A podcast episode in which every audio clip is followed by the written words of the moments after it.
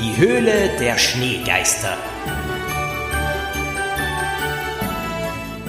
Ein Knickerbockerbande Podcast Adventkalender von Thomas Breziner.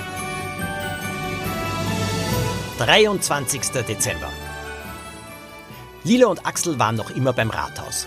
Der Weihnachtsmann, der den Stiefel mit den falschen Schneekristallen genommen hatte, war verschwunden.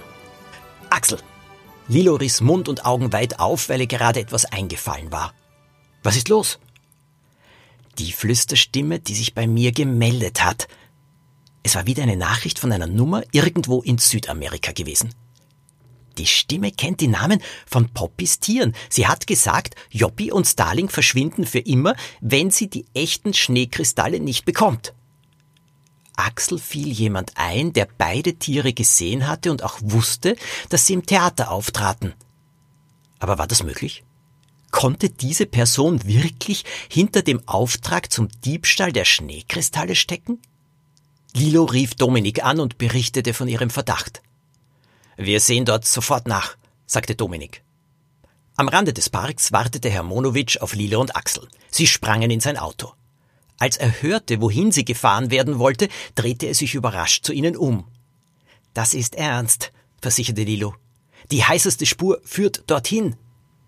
Herr Monowitsch stellte keine weiteren Fragen, sondern fuhr los.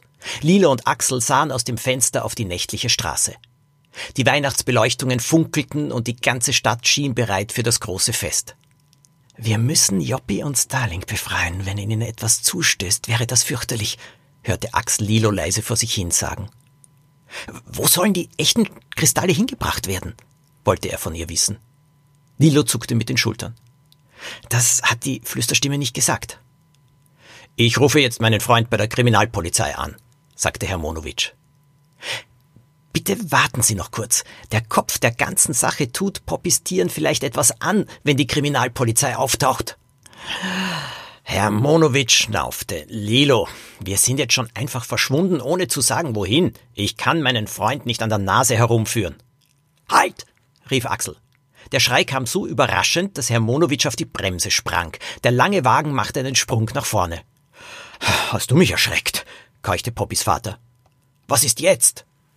Axel deutete auf einen Mann, der einen Weihnachtsstiefel in eine Mülltonne steckte. Es war genau der Weihnachtsstiefel, den die Knickerbocker Bande vorbereitet hatte und in dem die gefälschten Schneekristalle versteckt waren.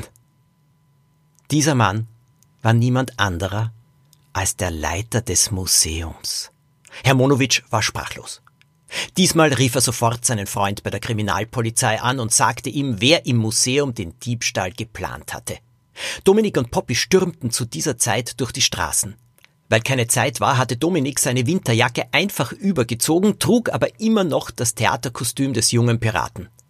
Endlich erreichten die zwei die Zelte der Schneewelt. Zuerst wollten sie auf Lilo und Axel warten, aber es würde noch zehn Minuten dauern, bis sie eintrafen. Das war Poppy zu lang. Vielleicht ist das hier aber auch der falsche Ort, warnte sie Dominik. Vielleicht aber sind Joppi und Starling hier irgendwo eingeschlossen und frieren, entgegnete Poppy. Da musste ihr Dominik recht geben. Aber wie sollten sie die Tiere finden?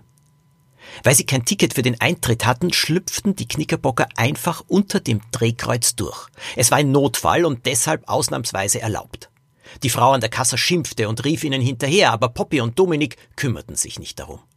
In der Schneewelt war an diesem Tag vor Weihnachten nicht mehr viel los.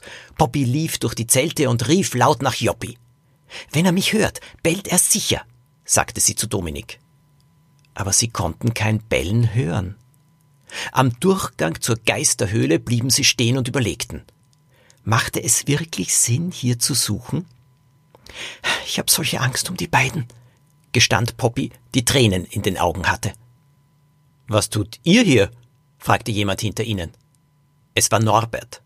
Die Knickerbocker starrten ihn an. Aus der Höhle der Schneegeister trat Frau Eisenstein. Wir haben ein technisches Problem, die Höhle muss geschlossen werden, sagte sie und drückte die Tür zu. Joppi! brüllte Poppy aus Leibeskräften. Durch den winzigen Spalt, den der Zugang noch offen war, drang das aufgeregte Bellen des kleinen Hundes. Aus dem Weg, befahl Dominik. Frau Eisenstein sah zu Norbert. Kannst du mir verraten, was hier los ist? Wir können verraten, dass das böse Spiel vorbei ist, hörte Poppy Axel rufen. Lilo und er kamen gerannt, hinter ihnen Männer mit sehr ernsten Mienen. Minuten später hielt Poppy ihre beiden Tiere wieder in den Armen. Sie war überglücklich. Etwas stand nun fest. Die zwei, die den Raub der Schneekristalle geplant und ausgeführt hatten, waren niemand anderer als der Leiter des Museums und Frau Eisenstein, die Besitzerin der Schneewelt. Die echten Schneekristalle wurden in einen besonders sicheren Tresor der Stadt gebracht. Sobald die Sicherheit im Museum wieder geregelt war, sollte die Ausstellung aber weitergehen. Für die Knickerbockerbande gab es zum Weihnachtsfest diesmal ein sehr besonderes Geschenk. Und was das ist, das erfahrt ihr am 24. Dezember. Also dann, bis morgen.